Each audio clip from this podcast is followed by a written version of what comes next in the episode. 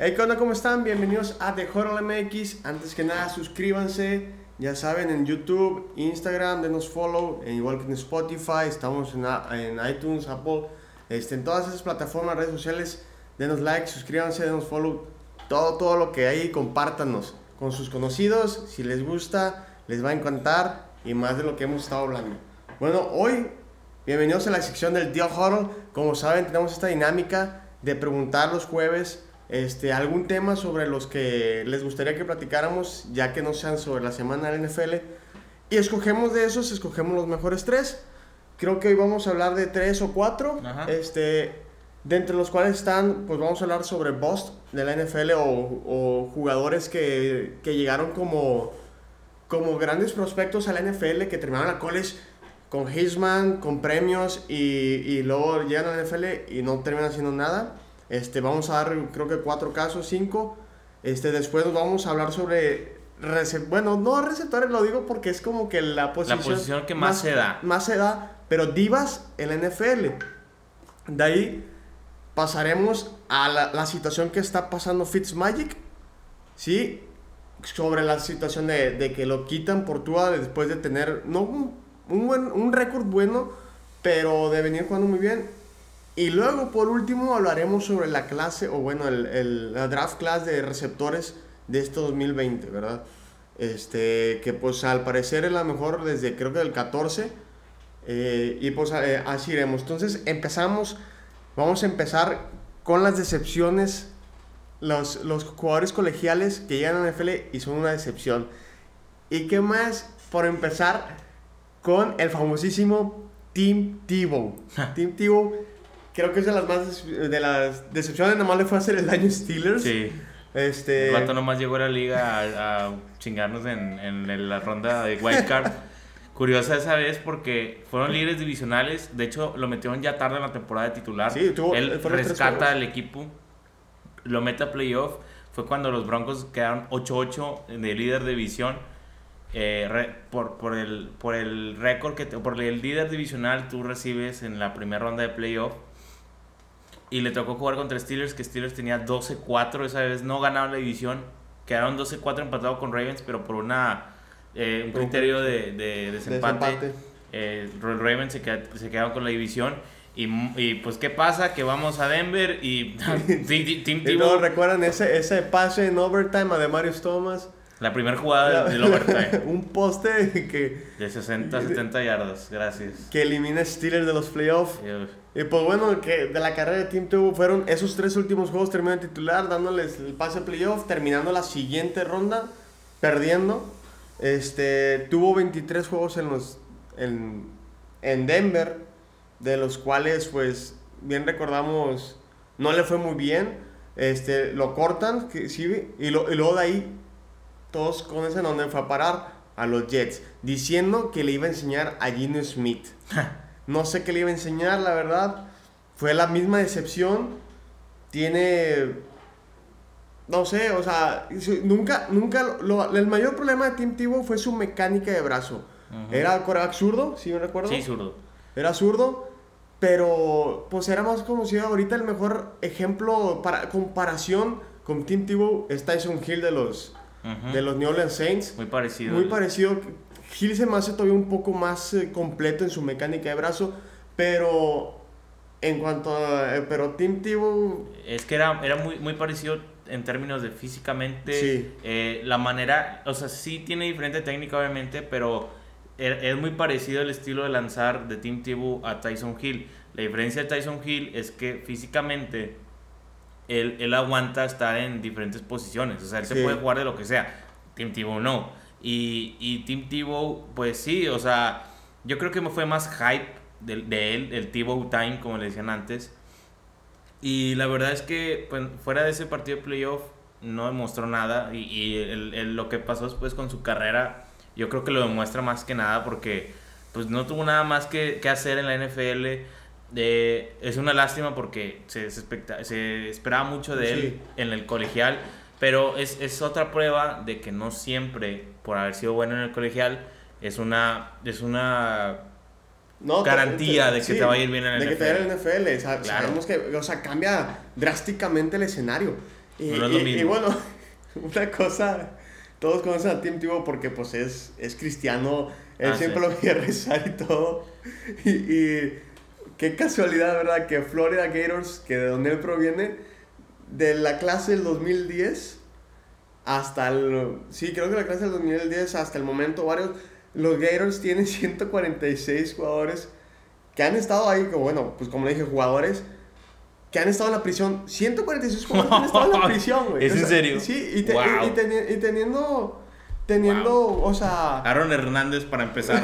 es el más, caso. En paz descanse. Sí, este, entonces.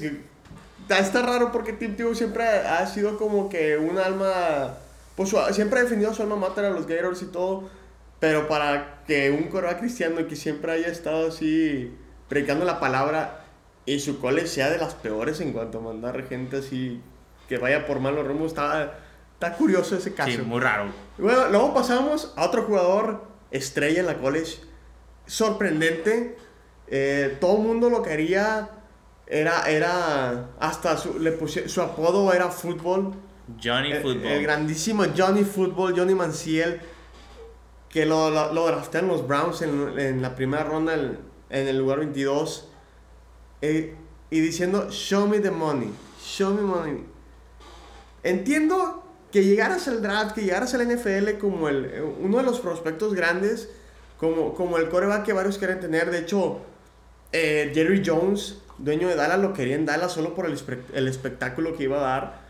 Definitivamente. Y vaya espectáculo que dio, ¿verdad? En las fiestas, en todo el desmadre que hizo de fuera del NFL. Es que el problema es, el problema es que él creía que seguía en la universidad. Entonces, él no cambió su manera de ser. Sí, porque, bueno, es que también, si tú analizas cómo jugó en el colegial, muchas jugadas era de que se colapsaba la bolsa y se quitaba todas, empezaba a hacer un chorro de cortes y realmente nunca, no, o sea, no lo tacleaban, pero porque fallaban muchas tacleadas los defensivos y sacaba un tiro. Y obviamente cuando el coreback se supone que se tarda en tirar, pues para los defensivos es más difícil cubrir receptores. Obviamente iba a haber alguien abierto. Y de ahí salían muchas jugadas también de que él se quitaba la presión porque, digo, fallaban muchas tacleadas, rompía la bolsa y corría.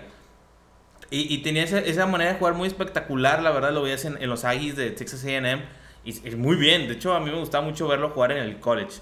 El problema es que cuando tú llegas a la NFL, tú sigues en ese plan de colegial de ese tipo de vida, de, de, de, fiestas y todo, y nunca te centraste en lo que es el fútbol americano profesional. Sí, ya tienes, y que, ya tienes que madurar, ya tienes que morir, estás en la NFL. Y luego aparte llegaste a una organización que de organización no tiene nada que ver a los Browns en ese momento. A lo mejor son un poquito más serios, sí. pero en ese momento no lo eran. Perdón, güey, suena la silla. Bueno, este, pues sí, es, un triste caso. Johnny Manziel eh, decepcionó a mucha gente. Y, y bueno, pues todos sabemos que cuánto jugó, creo que estuvo dos años en la NFL, récord perdedor de dos ganados, seis perdidos. Tiene siete touchdowns, siete intercepciones, la verdad no hizo un cambio así que tú digas muy diferente en el equipo como se esperaba. Y, y justamente ahorita pues fue a caer a la liga canadiense donde tampoco resultó. Luego se va a la, a la XFL esta temporada pasada, igual no resultó y ya no sé qué, qué, va a pasar de él, ¿verdad? Pues nada. a ver en qué acaba el vato. Pero es que eso pasa con muchos jugadores que no saben diferenciar entre la, ser profesional y ser jugador de colegial. O sea, él nunca se vio un cambio de, de personalidad que le terminó costando su, su estadía en la NFL porque calidad la tenía, habilidad la tenía. Obviamente iba a ser más difícil hacer lo que hacía en el colegial en la NFL cuando, como ya hemos dicho antes, todos son buenos. En el college realmente es uno contra uno. O sea, tienes un buen ofensivo y un muy buen defensivo. Los demás son promedio, de esos que llegan en quinta ronda y ahí sí es que llegan en quinta ronda. Entonces, este, la verdad es que obviamente iba a ser más difícil hacerlo en la NFL. Pero pues si él se aplicaba, podía evolucionar su juego y convertirse en un gran jugador. Cosa que no pasó por, por sus temas de, de indisciplina fuera de la cancha. Y dentro de la cancha como quiera también. O sea, no, nunca se lo tomó en serio. Y bueno, estamos hablando mucho, bueno, dos corebacks ya seguidos. Vamos a cambiar un poquito al otro lado de la bola. al grandísimo, poderosísimo Manti Tayo. Leyenda, Manti Tayo. ¿Qué se puede decir de Manti Tayo? Bueno, seleccionado por los Chargers, él se esperaba hacer una, una primera ronda mediada, última. Sí, pero tiene un problemón. No, pero bueno, a ver, media ronda, o sea, de primera ronda a la mitad o más arriba, automáticamente te estás poniendo en un buen equipo. sí, estás haciendo un buen equipo, o sea, sabes que va a ser un buen equipo. Y técnicamente los Chargers no eran mal equipo en ese momento. No. No. O sea, estaban bien. Y, y van los Chargers, surge el, el problema de, de su novia que, que pues yo también me quisiera inventar una, ¿verdad? Y, y empiezan la, la, polémica, las entrevistas, donde se rodea de tanto medio que, que, su carrera ya se. Ya, ya no. Ya no era. ¿Cómo decirlo? Ya era más, era, eh, eh, era más medios que, que, que, carrera. Sí, se convirtió en un jugador mediático. Sí, y más porque su, su, su paso por los Chargers fue pura lesiones, lesiones en el tobillo, lesiones en, en, la, o sea, en la rodilla, y eso no le, le impidió crecer como jugador. De hecho, su primer sack fue contra Colin Kaepernick, un año después de que fue drafteado. Este, y, y sí tuvo sus flachazos, pero pues no terminó siendo quien, quien todos querían, ¿verdad? O sea, ocho, como ocho premios en la college, viniendo de Notre Dame. Eh, y de hecho, Notre Dame, pues era el, creo que ha sido el, el jugador, el linebacker que, que, más arriba se tenía estimado. De, claro que después se urge Jalen Smith, que por una lesión termina en la segunda ronda igual que, pues en la, segunda ronda refiriéndome a Mati Tío que también termina en la segunda. Pero pues era se me hace que Mati Tío todavía se tenía mucho más. Es que más se, esperaba que fuera como un tipo Blake Martínez. O sea, algo así. sí, sí, obviamente si lo comparas más o menos ese tipo un poquito más atlético en Notre Dame así se veía muy bueno. Eh, pero como, como lo hemos dicho también antes en episodios anteriores, eh, el NFL te define mucho la consistencia. ¿Cuánto tiempo puedes mantener un ritmo de juego elevado? La consistencia es lo que te da la permanencia de la NFL, seas la posición que seas. Entonces, si, si tú no puedes mantenerte sano y jugar constantemente bien, no, no vas a tener un buen futuro. Es muy difícil, no, por eso no es para cualquiera. Por eso lo hemos dicho y por eso es el tema. No muchos jugadores del colegial logran establecerse bien en la NFL porque ser consistente. es muy difícil. En, en, en, el college puedes tener dos partidos buenos y automáticamente eres un, un high drive, draft pick o algo así y ya te consideran un, buen prospecto.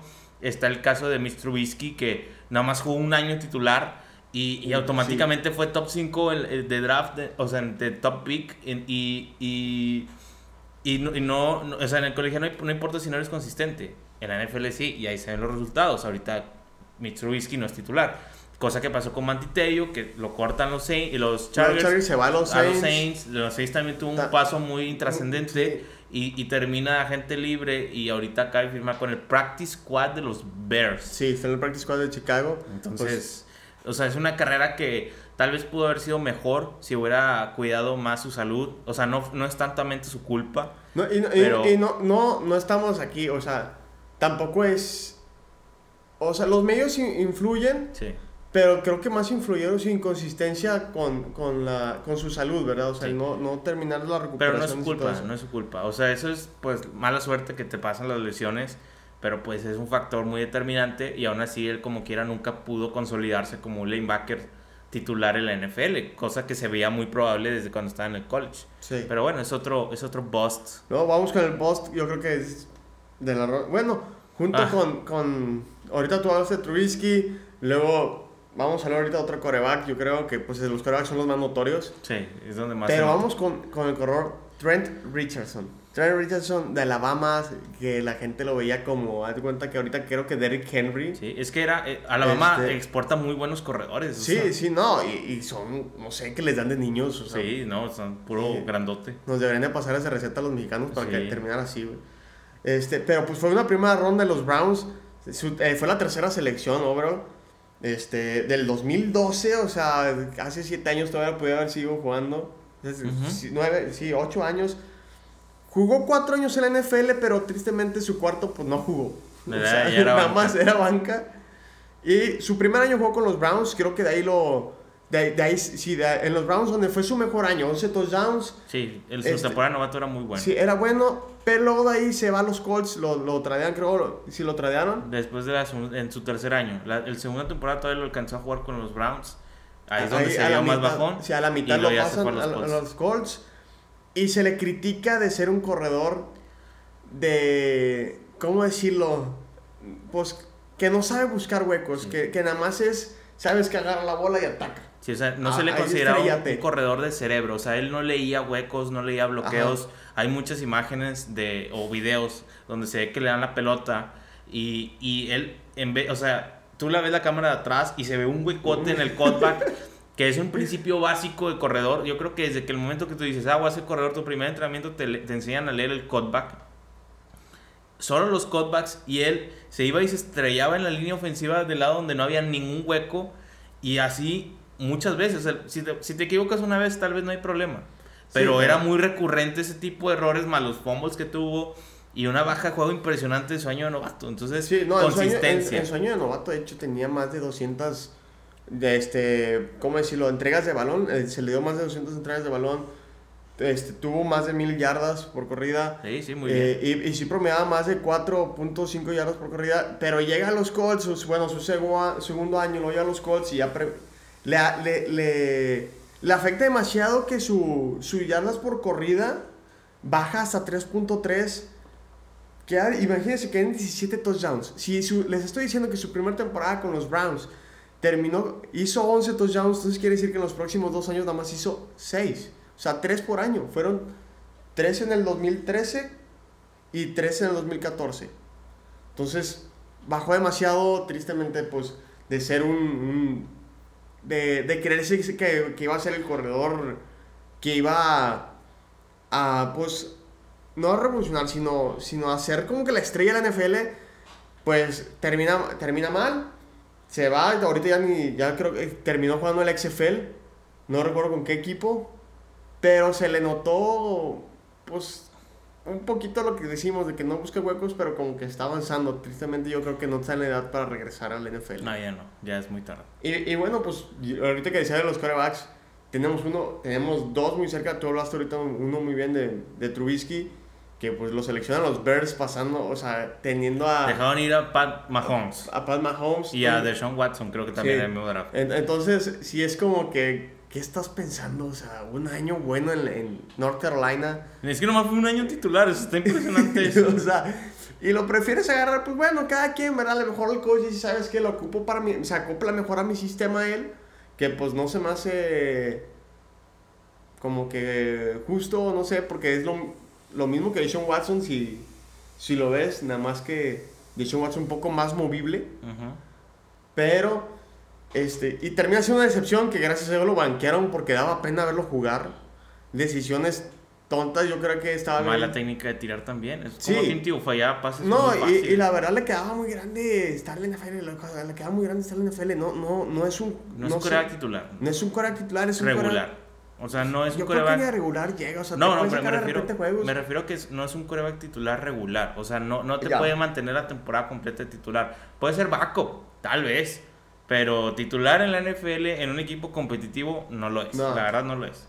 No, y pues les digo, gracias a Dios Nick Foles ya lo banqueó. Sí. Este, y pues tenemos a, a todos esos fans de los Bears que, que es Nick Foles. Que, que, creer en Nick Foles porque qué bueno que les cambiaron ese coreback. Qué bueno. Y otro, creo que es del 2000, del draft del 2018, 17. ¿Quién? Josh Rosen 2017. 2017. Tengo entendido de UCLA. Y otro que venía de una temporada. Venía de una temporada. De repente llegas a Cardinals. Llegó a Cardinals. A Cardinals. Sí, a los Cardinals. Y, y termina siendo nada. Nada con. Pues tenías armas. digo, tienes a Fitzgerald que siempre lo hemos dicho. Yo siempre lo voy a defender a Larry Fitzgerald. No, bien constante. es constante. Te atrapa, te atrapa bolas. O sea. Pero yo Rosen nunca dio ese salto. Nunca se, le, a él se le criticaba por no saber leer coberturas. Tiraba y era, él decía, ah, yo creí que iba a estar solo. Pues, ¿cómo vas a creer que estás solo, güey? Si, si se supone que tú entras al NFL y estudias, estudias el otro equipo, hay, hay sesiones de estudio dentro de los equipos para, para que lea, veas las defensivas de la, del otro equipo y sepas dónde va a estar el hueco. O sea, sabes que te están jugando una cover 2, te enseñan a veces una cover 2, pero te juegan una cover 3 o sea, o una cover 3 y termina siendo una cover 4. Pero y son, son cosas que tú tienes que empezar a leer y más como coreback. Los corebacks son los que más se tienen que empeñar a, a saber cómo te juega tu rival Y si no, está, si no haces eso, pues pasó en el caso de Marcus Russell que, que le valía y, y no, no veía el playbook. Ah, muy famoso ese caso de que eh, los Raiders empezaron a, a, sospechar de que él no veía video y una vez le dieron eh, cassettes, o sea, bueno, eran cintas eh, de, de, ¿De, video? que según esto decía video, estaban en blanco y se las dieron. y estudialas en, el, en tu día libre, los lunes, creo que son los lunes de día libre en NFL. Y cuando llega, dice, y le preguntaban, bueno, ¿qué viste en las, en las cintas? Y el vato de que no, sí, ya vi unos blitzes de la defensiva y que unas coberturas. y pues puro pedo, ¿verdad? Obviamente. Entonces, eh, ese tipo de cosas, de actitudes, está bien raro en jugadores así. O sea, sí, o sea, eres profesional, como lo hemos dicho de los últimos, ya eres profesional. No, no, entienden el cambio, ya, ya, entienden el cambio que ya, ya estás en la NFL y ya es diferente. Sí. El pedo ya es diferente, o sea, ya, ya, ya tienes que, ya es estudio, ya es saber cómo juegan es que ya, es tu profesión, o sea, ya te estás dedicando a eso de tiempo completo. Ya te están pagando una gran cantidad de dinero. Es como un trabajo de tiempo completo, o sea, ya, ya no es de que, ah, voy a, o sea, estoy jugando, pero tengo clase y voy a mi clase. No, este, estás dedicando a esto, esto es tu trabajo, tienes que cuidar tu trabajo. ¿Y cómo lo cuidas? Jugando bien. ¿Y cómo juegas bien? Preparándote bien. Y si no te preparas, ¿cómo juegas? Obviamente. Sí. Y pues bueno, tristemente luego se va a Miami, donde tenía también el prospecto de, de, salir adelante. Le ponen de, de, no asesor, de, ¿cómo decirlo? De, pues que aprenda de Jay Cutler. Sí. Sí. Y, y pues que le va a aprender a Jay y, bueno, pues termina siendo una decepción también. Y ahorita está, ahorita está en, la Practice Squad en Tampa Bay. A ver qué le aprende a Tom Brady. por fin tiene un buen, un buen asesor, un, buen maestro. Todavía está en edad de, de buscar un, un, un, retorno a, a un equipo NFL, pero depende mucho de cómo se aplique él, cómo, cómo logre desarrollarse, qué tanto le puede aprender a Tom Brady y a Bruce Arians, que también hay que mucho aprenderle a él a Byron Leftwich, que es el coordinador ofensivo del Tampa Bay, que Byron Leftwich es ex coreback de la NFL. Entonces, pues sí tiene de dónde aprender y de dónde sacar nuevas eh, cosas, pero el chiste es la actitud que tenga él. A mí me gusta, pues o sea, yo creo que todos vemos, vemos partidos de colegiales, siempre son bien emocionantes. Joe Rosen se llama muy bien en USLA. Estaría chido verlo volver a jugar en esa forma, ¿verdad? Porque sí, le haría bien, pero pues ya depende de él, no de nosotros. Sí, y bueno, pues terminamos con esto, con, con estos jugadores.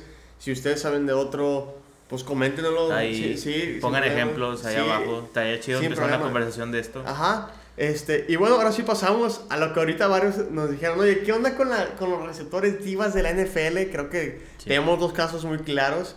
Uno que es Antonio Clown. Antonio Clown. Ahí lo tenemos.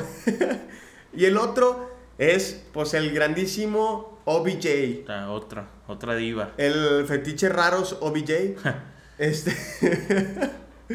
Eh, y, y, bueno, salen a la plática algunos otros receptores que comentándolo ahorita con Márquez, no se me hace justo llamarlos así como que divas todavía, pues es el caso de Michael Thomas, es el caso, yo decía, de Stephon Diggs, AJ Green, pero tomarlos como divas se me hace todavía muy pronto. Sí, o sea, Michael, Thomas, Michael Thomas siempre se ha, se ha, caracterizado por ser alguien, como ahorita le decía, alguien, pues, la palabra, pues, castroso. Le, le, encanta estar ahí. Cagón, cagón. Sí, cagón. Le, encanta estar ahí que, cagándote ahí, diciéndote, eh, güey, no sirve, soy mejor que tú. Es picudo. Y, o sea, es buen trash talker. Entonces, yo creo que todavía no va al paso al, al, al rango de diva. Está teniendo por está pasando por lesiones, se pasó por una disciplina, pero pues como lo decíamos en esa vez que hablamos de eso, suele pasar en todos los equipos. Nada más que se dio el caso de que ahora hablaron de eso y pues, pues la, la gente, ay, lo toma como que, ay, será el nuevo Antonio Brown, espérense creo que a Michael Thomas, a pesar de que, de que pasó esto, a pesar de que le están pasando, está pasando por un tiempo, un momento, este, pues difícil de adaptación, de, pasar a su quinto año NFL, eh, hay que esperarnos y, ver realmente. O sea, yo, yo no creo que sea una diva, yo creo que es más un, es como el caso de Jalen Ramsey, que, que le gusta a hablar Ah, sí, o sea, no tiene nada de malo ser picudo, ser trash talker, o sea, eh, eso como quiera le mete un poco de sabor a los partidos, o sea, y está bien, ese tipo de actitud nada más sí te tienes que controlar. Pero dejando a un lado a, a Michael Thomas, nos preguntan también de AJ Green, yo creo que AJ Green nada más es frustración de que no se dan las cosas en Cincinnati. Lleva pues, toda su carrera en Cincinnati, y yo creo que se ha echado a perder su carrera en Cincinnati porque realmente AJ Green es un receptor constante, bueno, atlético. Entonces, a lo mejor el, el problema que sale ahorita de AJ Green que pide trade en Cincinnati es más que nada frustración de no poder ser más. Caso contrario, a Odell Beckham y a Antonio Brown. Esos dos sí son los más... Eh, o sea, si puedes definir a un receptor diva, esos son los dos ejemplos más grandes. Obviamente, Antonio Brown yo creo que está en un escalón todavía más alto porque llegó a extremos. Odell Beckham todavía se mantiene ahí jugando en la NFL sí, este, pero, estar llorando y que quién sabe qué haciendo berrinches, la, red, de, los pateadores. No, el, partido pasado el vato, o sea, cuando ya dijeron al equipo titular, ¿saben que Ya está perdido el juego, no los vamos a arriesgar. Su actitud fue aventar el casco, quitarse los tachones, o sea, andar ahí, ya se había levantado hasta el jersey. Sí, y tenemos el, más claro ejemplo, ¿cómo, cómo, tú, cómo tú jugador de, de la NFL, sabes que está, bueno, ahorita ya creo que se está hablando de eso en la cual sobre pagar a los jugadores. Pero pues en el, año pasado todavía no. Y va y les paga a los jugadores. De hecho, está la, la toma donde le va y le paga a Justin Jefferson. Sí, sí, o sea, eso está, está mal. O sea, sí, o sea, lo banearon dos años. Lo banearon, LSU, bien, bien hecho ahí, o sea, lo banea dos años de, de las instalaciones de, de, la, de la college por, por andar haciendo eso, o sea, por estar digamos que apostando con jugadores. Y, y Odell Beckham realmente sí, sí se me hace buen jugador, sí se me hace buen receptor, pero no creo que sea todavía el, el elite. O sea, por una atrapada que tú... tiene muy buen espectacular catch. Si te, si te crea el, el espectáculo NFL de atrapar pases con una mano, atrapar pases casi imposibles. Pero pues ahí tu rendimiento ha ido bajando demasiado. Digo, no está en el equipo indicado, la verdad. O sea, no sé por qué se fue a los Browns. Habiendo muchos equipos donde sí hacía un buen fit. En Browns no, no es el lugar para un receptor de ese calibre. No porque los Browns sean malos, simplemente que el juego está orientado hacia el ataque terrestre, no, al, no al, a los receptores.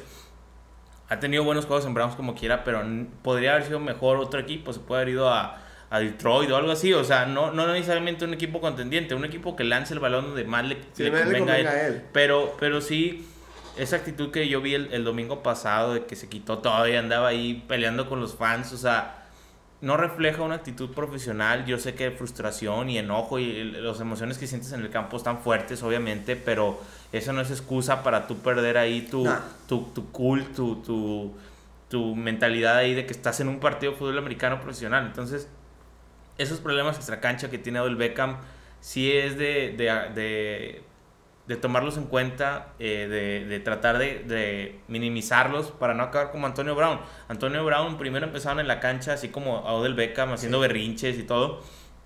Y luego se fueron agravando con, con cosas extracancha, eh, acusaciones, este, arrestos y, y, todo eso. Y así puede acabar la carrera de, de Odell Beckham no debes de ser un jugador mediático. Yo creo que uno de los mayores errores de los jugadores en la NFL es convertirse en jugadores mediáticos, de siempre estar opinando en redes sociales, de que... Es que, es que tú, tú tienes, o sea, tu trabajo es dentro de la cancha. Es como lo dijo Baker Mayfield. Eh, de hecho, hay una, una este, estaba escuchando, pues, al conocidísimo Stephen A. Smith, de hablar de, de Baker Mayfield, de, de pues, de, cómo su rendimiento, pues, no es bueno. De hecho, creo que él ni lo dijo, lo dijo otro comentarista. Y Baker Mayfield dijo, yo entiendo, ellos se encargan, a ellos les pagan por hablar en las medias, a mí me pagan por demostrar en el campo. Creo que la mejor frase que pudiste haber dicho como jugador, y creo que lo tienen que tomar en cuenta Odell Beckham, lo tiene que, que tomar en cuenta Antonio Brown si quiere regresar a la NFL. Este, porque es la verdad, o sea, tú, tú me vas a demostrar dentro del campo, a mí qué me importa si estás diciendo en redes sociales qué cosa. O sea, si lo hemos dicho, pues es que eres el ejemplo de muchos niños. Pero o sea, luego imagínate, si empiezas a hablar porquería en, en, en, Twitter, si empiezas a subir porquería en Instagram, si te empiezan a, a, a culpar o a acusar de cosas, de fetiches raros, de... ¿Qué, qué, ¿Qué ejemplo eres? No, eso de los fetiches... Yo creo que es otro es otra cosa. Es que me burlas, a mí sí, me sí. No, pero, pero o sea, eso, eso, no lo dijo él, lo dijo alguien más. Lo digo, sí, pero, o sea, pero, te acusa como quiera de pero eso. Pero lo que él dice o hace en redes sociales, como Antonio Brown, eh, ¿qué ejemplo das? O sea, tú te puedo apostar a que en Estados Unidos y en México, donde me digas, hay muchos fans, niños que son receptores, que juegan americano, que son fans tuyos, tienen tu jersey. y, no se pierden tus partidos. Ven el partido de los Browns o del, equipo donde me digas donde esté X receptor. Lo ven porque es su ídolo. Y lo ven. Y luego la cámara lo capta haciendo berrinches y haciendo quién sabe qué cosas. Sí. ¿Y, qué ejemplo le das? O sea, porque aún así, digo, a nosotros ya estamos grandes, ya no nos importa eso. pero, pero a los niños, que es la, o sea, la generación que viene, empieza a crecer viendo eso y, y, de ahí sale el mal ejemplo. O sea, eso es, es bien importante porque digo, eres una figura pública. Debes de moderar y se supone que estudiaste ya tienes tu, tu licenciatura o lo que hayas estudiado. No debes de comportarte así siendo profesional. Te lo paso eso en un college, pero no en la NFL. O sea, esas son las actitudes de NFL. Por más bueno que seas, no se disculpa. Por, por, más, por más estricta que haya sido, no, no debe ser eso. Tenemos el, el gran caso de D, de D Hop, de Julio Jones, Calvin Johnson en su tiempo. Callados. Larry Fitzgerald, toda su carrera. Larry Fitzgerald es el más ejemplo. Es el mejor ejemplo que puedes tener. Tantos años, va a estar en el Hall of Fame porque va a estar. No ocupa ganar un Super Bowl para estar. Pero consistencia, eh, disciplina, trabajo en equipo, todo lo que tiene que tener un jugador de americano. No es, eh, como le dicen en inglés, selfish, o sea eh, egoísta, egocentrista más que nada. Entonces, esa es la actitud que debe tomar un receptor. Obviamente yo sé que el espectáculo y que tú eres una estrella y lo que tú quieras, pero debes de hacer eso un lado para que tu carrera termine donde se supone que todos queremos llegar, que es el Hall of Fame. Y ahorita el Beckham, por todas esas cosas que hace, lo pone fuera del Hall of Fame. Pero, Kevin, eh, para cerrar un poquito del Beckham, ya lo, ya lo golpeamos mucho. Otro tema, o sea, viene de, es parte de ¿Qué piensas tú de los rumores que traes? que traes, ¿Qué traes tú de los rumores de AB que lo ponen en Seattle? ¿Tú crees que sí se va a ir a Seattle? Y, y si sí, pues, ¿qué, qué, qué pasa en Seattle si se va? No, es que había, pues, es que hay imágenes ahí Ronando que, que Russell Wilson en la Precision estuvo entrenando con Antonio Brown, este, tirándole pases, hay videos y todo, y que qué conexiones están formando. Pero seamos realistas o sea, como si yo fuera fan de Seahawks, si yo fuera fan de Seahawks diría, chingado, o sea... No lo ocupas. No lo ocupas, no lo ocupas. O sea, se te, fue, se te, fue, si te recuerdo, bien te recuerdo, se te fue un jugador muy importante por sus berrinches. Earl Thomas. Earl Thomas. Y quieres, traer, y quieres traer un jugador más berrinchudo que él, se me hace una tontería de parte, o sea, yo sé que es un rumor, yo sé que todavía, o sea, nada más se, se, se anda no, pero sí está fuerte. sí, pero, o sea, tienes a Tyler Lockett, tienes a DK Metcalf, dos receptores, ¿de qué lo quieres a él? ¿De tercero? No creo que él quiera ser un tercero. Y los que tienen no son para degradarlos con lo que te están contestando la cancha. Digo, como lo dijimos, DK Metcalf no sé más el caso de más similar a, a Calvin Johnson, yo siento que es más Claypool. DK Metcalf es un, es un receptor, pues, sí... Físico. Físico, es físico eh, a mí sí me hace más parecido a Des Bryant. Este, en sus mejores épocas. Y tienes a Tyler Lockett, que es como un Antonio Brown. Es realmente casi un poco el estilo, un poco más dinámico. Yo, le, tengo más confianza a Tyler Lockett que a Antonio Brown. Es que Antonio Brown sí te aporta mucho, muchos stats. Es un jugador de stats, pero por lo mismo te, te va a exigir balón. Y eso puede forzar a, a Russell Wilson a cometer errores. O sea, lo que Seahawks necesita ahorita es reforzar la defensiva, no la ofensiva. La ofensiva está muy bien. Sí, no lo por la defensiva. Pero si, si Russell Wilson lo traes, a lo mejor no públicamente, pero tener a Antonio Brown en tu ofensiva demanda que le des el balón. Y si tú empiezas a forzar pases a Antonio Brown, va a pasar lo que pasó con Rotisberger en el 2018, líder de intercepciones. Y más de la mitad fueron pases forzados a Antonio Brown. ¿Por qué? Porque él lo exige. O sea, no, a lo mejor no se ve ahí en la cámara o en los reportes, pero tenerlo en el equipo exige que le des el balón porque lo, que te puede aportar, pero aún así es un riesgo que yo creo que Seattle no debería de tomar en este punto de la temporada. Vas bien, eres el mejor equipo de la NFC porque Green Bay ya tuvo ahí un, un tropiezo. Sí, un tropiezo, pero... Entonces, ¿para qué? O sea, ¿para qué eh, mejor aventar los dados con él? O sea, mejor evítate, evítate esos, esos problemas que van a venir, evítate esas cosas y lo dejas, o sea, Por algo lo dejó ir Patriotas. por algo lo dejó ir Patriotas. Por algo lo dejó ir Patriotas, por algo lo dejó ir Raiders. O sea, deja que se vaya, déjalo, déjalo. O sea, Yo creo, o sea, yo sé que hay varios fans de Seahawks que digan, güey, con madre, güey, se viene Antonio Brown, vamos a tener un super equipo. Pero la verdad es no, que... o sea, te estás metiendo en un problemón. Yo, yo, creo que lo mejor es, es dejarlo pasar. A, sí, sí, el rumor ahí está, pero que siga Dios. Uno diría, uno diría que, por ejemplo, para, en mi caso, como fan de Steelers, dirían, ah, pues es que como ya no está en tu equipo. Pero es que él la ha demostrado en redes sociales, como lo que decía hace rato. Primero pide perdón y luego no lo contratan y luego vuelve a decir. No, luego, y luego fue a los Saints, espérate. Fue a los es un Saints, ciclo, es un ciclo. Fue a los Saints, lo pusieron, lo, tuvo un workout con los Saints y luego no lo quieren y les dedica una canción. Sí, lo empieza, empieza, o sea, primero. A, criticarles. Primero, como que pide perdón. Y luego un equipo se interesa, empieza a hablar flores de ese equipo, se va y se prueba, el equipo dice, ¿sabes qué? No. y luego les empieza a tirar gacho y, así es con todos y con el comisionado, con el, con el coreback, con el... No, no sé cómo lo dejan regresar. O sea, entonces...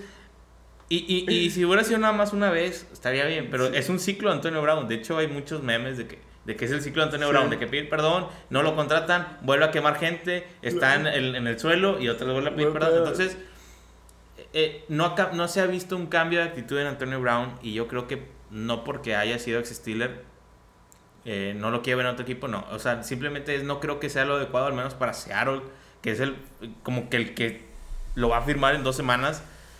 Para mí, yo no lo haría, la verdad, yo no lo haría porque es más distracción de lo que te va a aportar a una ofensiva que ya no necesita más armas ofensivas. O sea, la verdad. Bueno, pues yo creo que se queda así. Luego pasamos al, a, a, la, a, lo que está pasando ahorita esta semana, a la, a la sorpresa. Ay, a, a, lo feo, si vieron el video, se, yo, yo casi me salen lágrimas. Se siente, yo creo que se ha de sentir feísimo eso.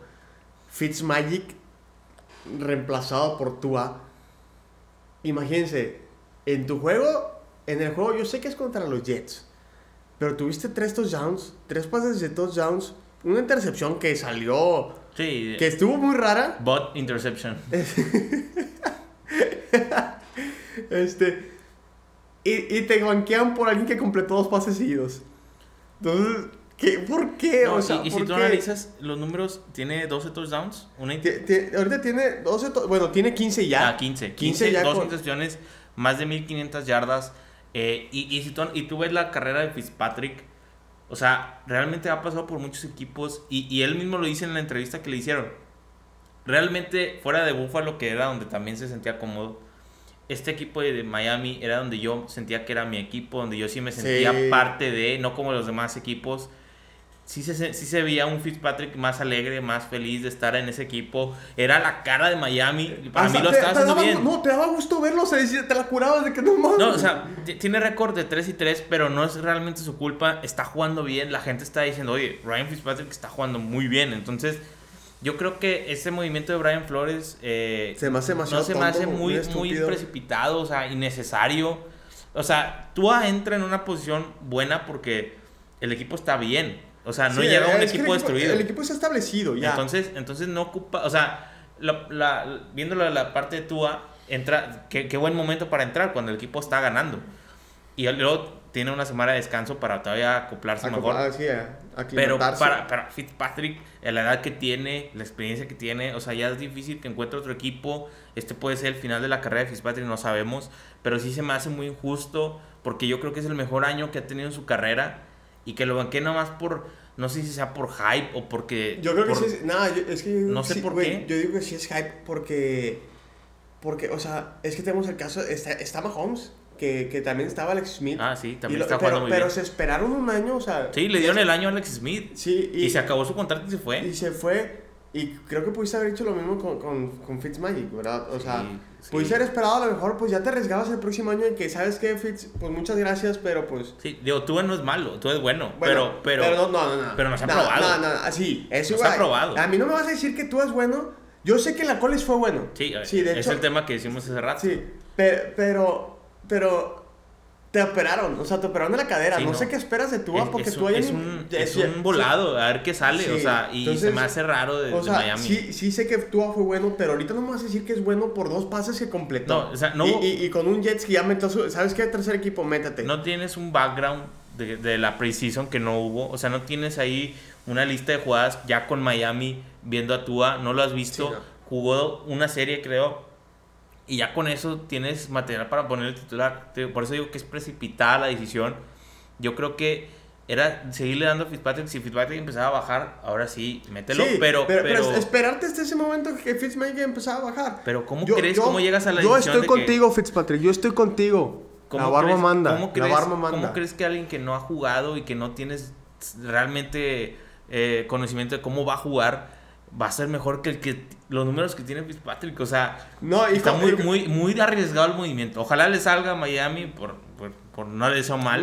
yo, yo sí espero que no. Sí por Fitzpatrick me yo sí, ojalá no le salga. O sea, ojalá vuelvan a, meter a, Fitz, a Fitzpatrick. Pues, porque es el líder de este equipo ahorita, Fitzpatrick, y se lo tienen que demostrar. O sea, ah. regresas contra también contra Rams. Rams contra Rams. Contra Aaron Donald. Ahí te Pobre tú. Adiós, tú. Vimos con Alex Smith cómo lo trataba. Se le hecho encima. Qué gacho. Imagínate. Y pues bueno, ahora sí pasamos con el último. Bueno, ah, ya me ando revolviendo. En sí, yo, yo creo que Fitzmagic es el líder de este equipo. Se debe quedar Fitzmagic, sí o sí. Ya se tomó la decisión que va a entrar tú. y espero que se cambie la próxima semana. Tienes una semana para pensarlo bien, Brian Flores.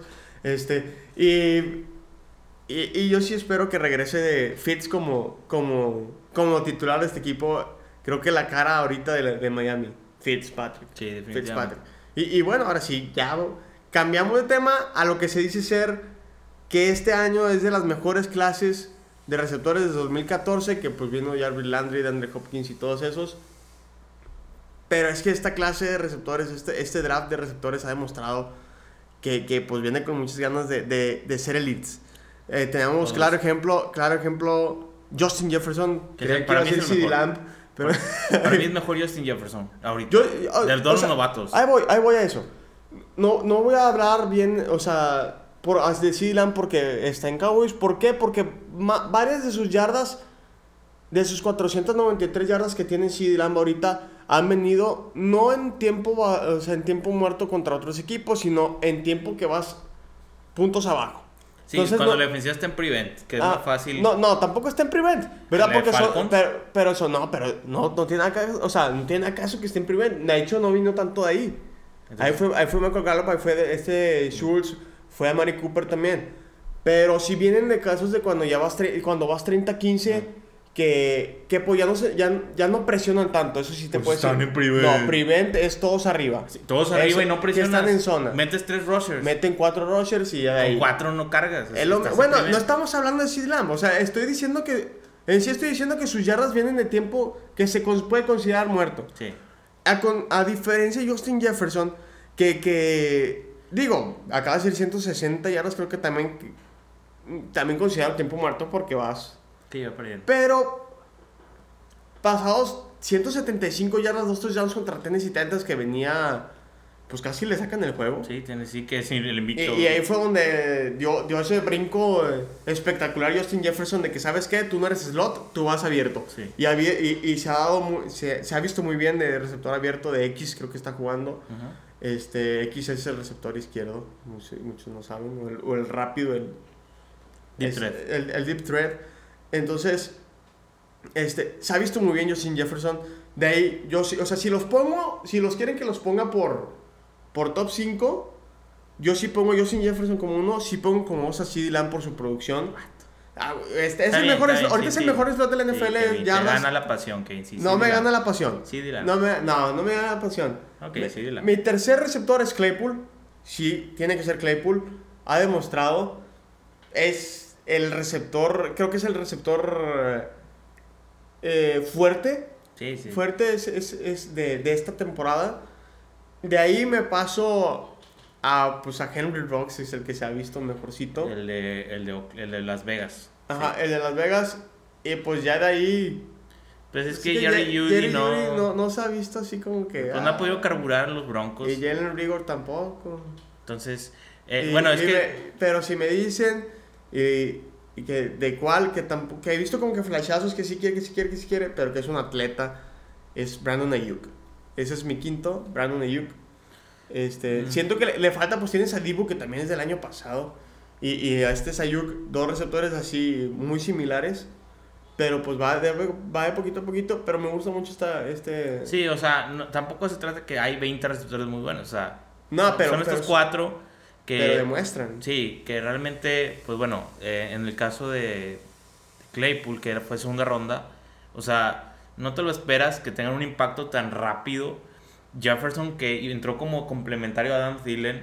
Adam Thielen, como quiere, está produciendo muchos muy buenos números. Pero, pero se ven que, que, llegaron a aportar inmediatamente y se ven completamente en ritmo de la NFL. Hay muchos que les tomó como que una temporada de, de como asentarse en el timing de la NFL, pero en este caso, eh, estos cuatro receptores que dijimos, yo creo que es un muy buen draft class de, de, receptores. Hay otros que a lo mejor todavía no despegan, pero hay uno que otro que yo creo que todavía no está eh, en la posición adecuada, en el equipo indicado o la filosofía de juego indicada que a lo mejor más adelante de la temporada se empiezan a notar. Pero a, lo que, al primera mitad, primer cuarto de, temporada que va, eh, se han visto muy bien estos, estos, cuatro han estado increíbles. La verdad, cualquiera del que me digas de los cuatro, bueno, menos este, este Henry Rocks, pero, pero los otros, los otros tres. Yo creo que Jerry Judy. Es que Jerry Judy tampoco. O sea, yo creo que entre Jefferson, CD Lamb y Claypool están entre los mejores tres ah, sí, novatos. Sí, sí, sí. Obviamente, yo creo que. yo, que cada gente su punto de vista. No, yo también, la verdad, nomás te quería molestar. Eh, CD Lamb sí tiene mejores números que Claypool, pero Claypool es receptor 4. Es que Claypool es dominante. Claypool es dominante. Pero empezó la temporada como receptor 4 o 5. Entonces, poco a poco se va a ir asentando también en Steelers. CD Lamb entró como 3, tal vez acabe como 2, no sé. No sé. Algunos lo pueden hasta primero. Pero nada, o sea, tiene su tiempo. Pero bueno, ahí va. Eh, yo creo que en, general los cuatro son, eh, si lo ponemos en grados, así como en Estados Unidos, son grado A o A. Sí. Entonces, pues muy interesante esta, esta, esta clase de receptores. Esta clase de receptores. Sí, y, pues digo, espectaculares. O sea, te, muestran cosas, eh, lo que quieres ver, ¿verdad? Sí. Bueno, pues ustedes díganos, ya saben, ahí estamos en YouTube, en Instagram. Este, coméntenos diciéndonos ustedes cuáles creen que son los mejores receptores ahorita de, esta clase o, cuál clase de receptores se les hizo mejor. Este, igual que como dijimos de, de los bust de la NFL, los peores jugadores que, que de college no, no, supieron hacer esa transición a, a la NFL. ¿Y, qué piensan de? O, o, de, o de, las divas. De las divas de la NFL. ¿Crees que Michael Thomas es diva? ¿O crees que odiamos a los Saints? Puedes poner los comentarios.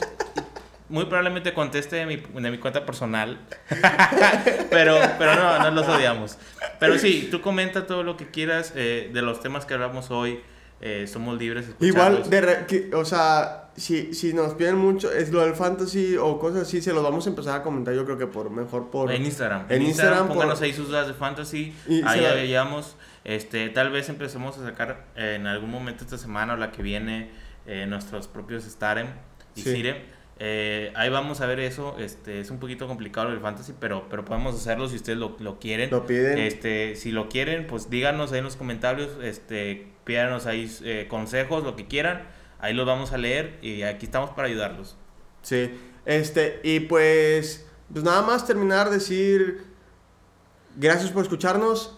Y como les dije, suscríbanse si están en YouTube, denos follow si están en Instagram, eh, en Spotify, denos follow en Instagram, este, like, en Facebook estamos también, sus, eh, a suscribir a YouTube, compártanos con sus amigos, compártanos con la gente, si, si quieren que hablemos, o sea, eh, para que conozcan sobre el NFL, para, para también que convertir, o sea, eh, ¿cómo decirlo? Empezar a que la gente empiece a conocer sobre la NFL porque pues es sé que muchos dicen ah la NFL pero pues nada más son, son, son gente de, de, Super Bowl de era Super Bowl o de era playoff. Entonces que empiecen a ver desde antes de lo emocionante que es esto que no nada más está el soccer la Liga MX la UEFA Champions League que todo eso que también está la NFL y que también es muy emocionante esperar medio año para para verla y, y, que los juegos son una, mucho más emocionantes que los de fútbol. Entonces como les dije muchas gracias este, los esperamos para, después, para después de estos juegos que estarán emocionantes, que estarán chidos. Este, y pues bueno, terminamos. Sí, esto. Dale. Dale. Eh, break on 3, 1, 2, 3. Break!